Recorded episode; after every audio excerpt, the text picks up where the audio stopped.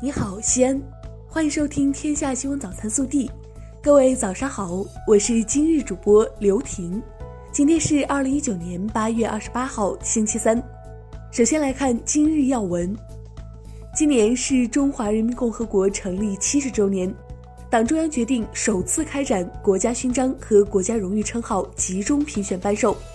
隆重表彰一批为新中国建设和发展作出杰出贡献的功勋模范人物。根据评选颁授工作部署，在各地区各部门反复比选、集体研究的基础上，经组织考察、统筹考虑，产生八名共和国勋章建议人选，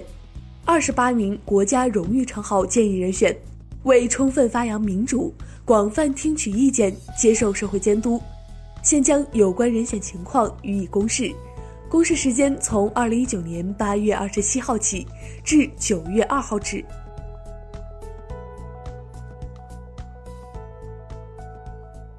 本地新闻：二十七号，记者从市政府二零一九年政情通报会上获悉，今年上半年我市经济社会发展呈现出稳中有进。发展动能持续增强，发展环境不断优化等特点，全市完成生产总值四千一百四十二点三亿元，增长百分之七点零。记者从市政府二零一九年政情通报会上获悉，今年下半年我市将坚持稳中求进工作总基调，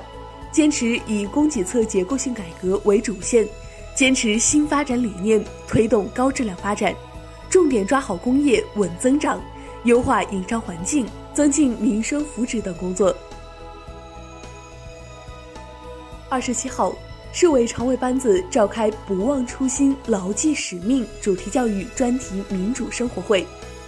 会议紧扣学习贯彻习近平新时代中国特色社会主义思想主线，聚焦“不忘初心、牢记使命”主题。严格按照“四个对照、四个找一找”要求，结合省委第一巡视组秦岭生态环境保护专项巡视反馈意见，深刻检视剖析，开展批评和自我批评，明确努力方向和改进措施。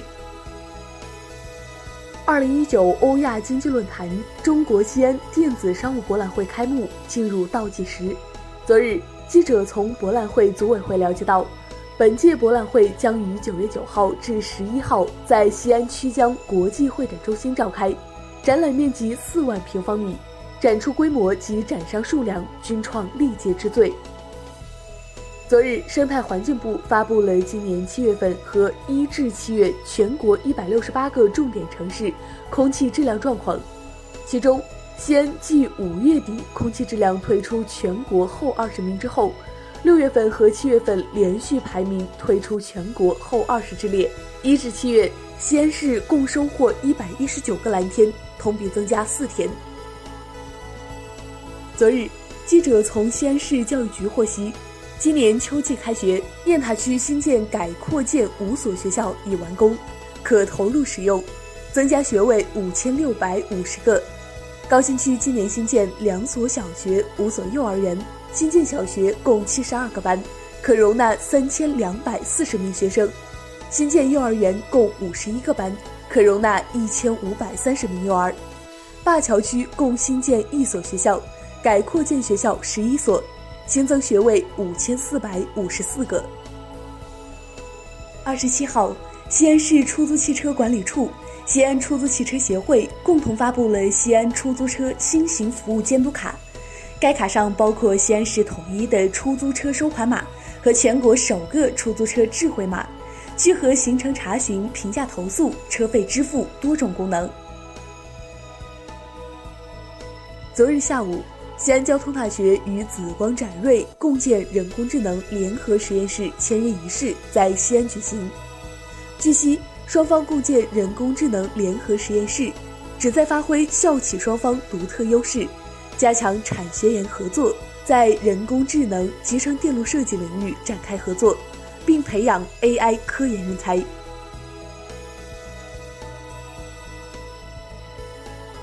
暖新闻：八月二十五号，西安市突降暴雨，部分道路积水严重，刘先生的车陷入积水熄火，随后一辆迎面驶来的救护车也熄火了。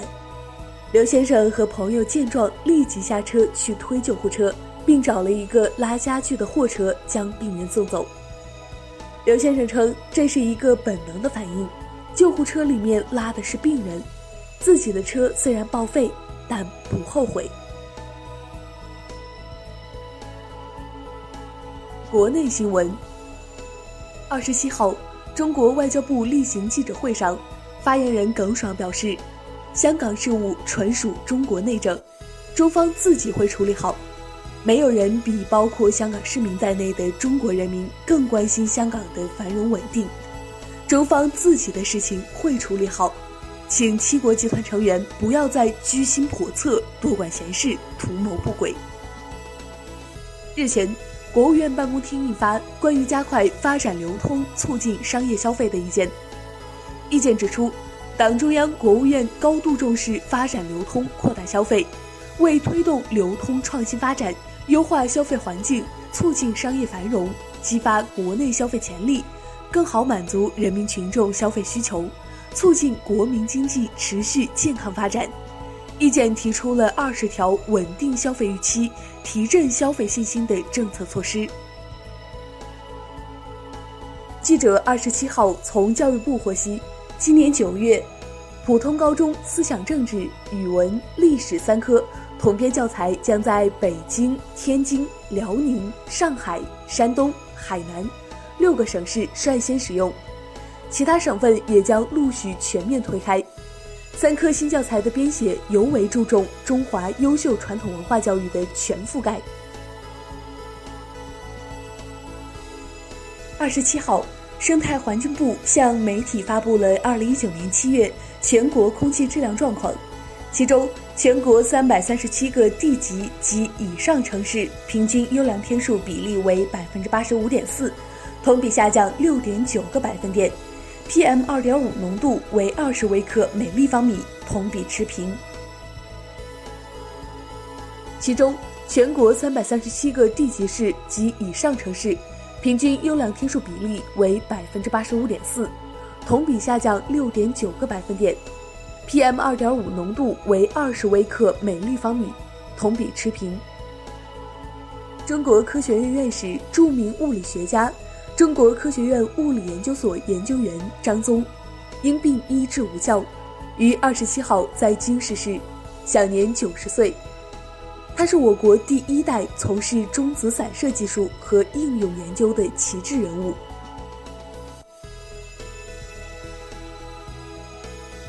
河北省政府党组成员、副省长李谦涉嫌严重违纪违法。目前正接受中央纪委国家监委纪律审查和监察调查。公安部二十七号发布 A 级通缉令，公开通缉第二批五十名重大在逃人员。该五十名重大在逃人员主要涉嫌故意杀人、绑架、非法制造爆炸物、电信网络诈骗、非法吸收公众存款和组织领导参加黑社会性质组织等犯罪。近日，单某某在北京妇产医院驾车堵塞急救通道，扰乱公众秩序一案受到社会广泛关注。北京市公安局成立专案组，并开展调查取证。经查，单某某被行政拘留期间，警方发现其涉嫌伪造、变造、买卖身份证件犯罪，对其依法采取刑事拘留强制措施。目前，北京警方正会同单某某原籍警方开展进一步调查。二十七号晚，浙江永台温高速猫里岭隧道杭州往临海方向发生一起货车起火事故，据初步统计，共三十六人送医院救治，其中五人已死亡，八人伤势较重，事故原因正在调查中。